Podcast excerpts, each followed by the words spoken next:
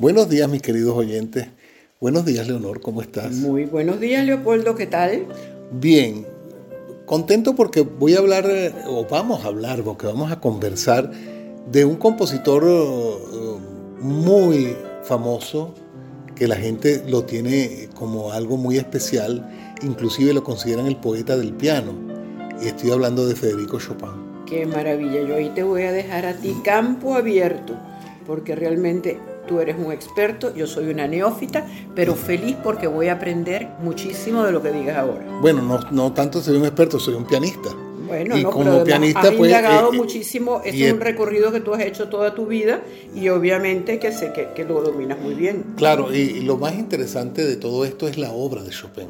Aunque su vida tiene, tiene elementos muy interesantes, porque Chopin nace al comienzo del siglo XIX y no vive mucho, porque vive 49 años.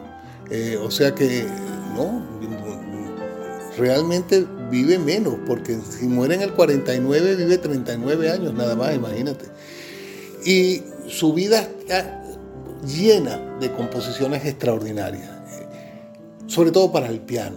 O sea, si tú nombras a Chopin, tienes que nombrar el piano. Escribe, inventa prácticamente la forma libre del romanticismo. hasta la, aparición de estos compositores del siglo XIX, la forma musical que se estilaba era la sonata, la forma sonata, donde el rey de eso era Mozart y Beethoven, que venía del clasicismo, y Beethoven inicia el romanticismo. ¿Qué es el romanticismo? La capacidad que tenía el artista de expresarse, ya sea en la literatura, en la música, en la pintura, en el teatro, pero sucedió así. En Alemania este, aparece Goethe, en, Francia aparece Hugo con Los Miserables, y en la música está este grupo de compositores que prácticamente eh, lo lideriza Chopin, pero está Liszt, está Schumann y posteriormente Brahms. Y yo quiero hablar de Chopin porque es un compositor que he tocado muchísimo, toda, casi toda su obra la he tocado y, me, toca mucho, me mueve muchísimo. Eh, él nace en 1810 pero su vida está marcada por una, prácticamente esas cosas que dicen es el destino. Franz Liszt organiza por ahí por los años 1900, uh, creo que 1936 más o menos, una fiesta y él conoce a quien va a ser el, amor de su vida, que es una eh, persona llamada, que no la conocen con ese nombre, Aurora Dupin, baronesa de Dudevant. Esta señora baronesa de Dudevant era nada menos que George Sand. Inmediatamente de eso se conocen, hacen una amistad. Eh, Chopin venía de una ruptura con María Bodinska, que era su prometida, y se engancha. Se engancha porque eh, eh, Sand era mayor que Chopin, y claro, Chopin era un hombre frágil, venía de, este, de esta ruptura con, con, María Bodzinska y empiezan a tener una relación. Lo que pasa es que siendo un hombre frágil y que ya venía con visos de enfermedad, se van a vivir a mm, Palma de Mallorca. Ahí viven un año. Y ahí compone Chopin muchas cosas. Entre las cosas que compone Chopin está los preludios Opus 28. Los preludios Perdón, ¿los preludios? Opus 28. Ah, el Opus 28 significa la obra número 28, Opus Sí, exacto. Y lo interesante de los preludios, a mi forma de ver, voy a mi opinión personal, es una obra sumamente neurótica. Porque son 24 piezas muy cortas, una seguida de la otra, con diferentes formas, diferentes manifestaciones de estados de ánimo. Y ahí eh, se encuentra uno al Chopin neurótico. Pero también escribe las polonesas Opus 40 que son unas obras muy cuadradas. Que son preciosas, para mí la polonesa. Y escribe un esquerzo, que es el esquerzo número 3. Yo he tocado los cuatro esquerzos y de todos, el que más me gusta es el número 2, aunque el número 3 está también lleno de esos cambios de, de forma, donde pasas de, la pasividad apacible a momentos enormemente fuertes y, poderosos en el piano. La obra de Chopin es muy vasta. Él escribe para piano y orquesta, escribe dos conciertos, el concierto número uno que lo escribe después del número dos. Eh, y este concierto número uno es el más tocado, es el concierto que llaman en mi menor. Y el, concierto número dos, el concierto en fa menor, es menos tocado, pero para mi gusto es uno de los conciertos más hermosos que se han escrito en la literatura musical. Y escribe algunas otras obras para piano y orquesta, como el Andante Spianetto y Gran Polonesa, que la escribe para piano solo y luego para piano y orquesta. Claro, ¿qué es lo interesante de la obra de Chopin? Su proceso melódico y su proceso armónico, una novedad.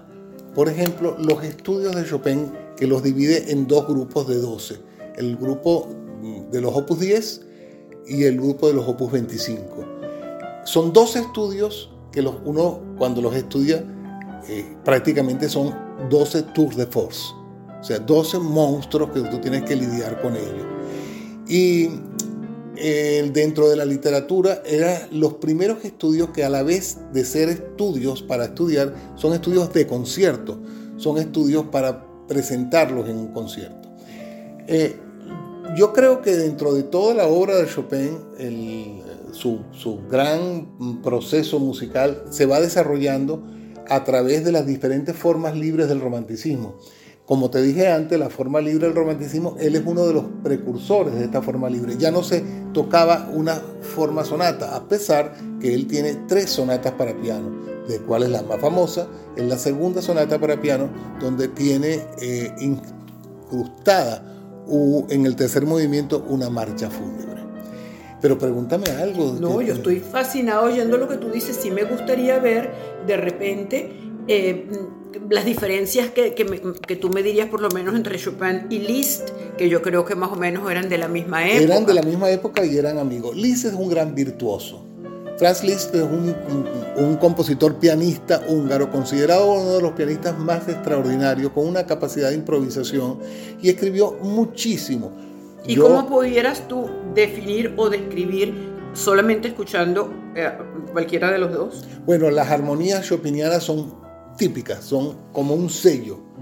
Y Liszt es eh, un hombre, a mi parecer, algo más superficial que Chopin, porque él se va mucho al show él era el Michael Jackson de la época. En los grandes salones, cuando entraba Liszt, aquello era, bueno, la Que también fue amante de, George Sand, ¿no? Era amigo de George Sand.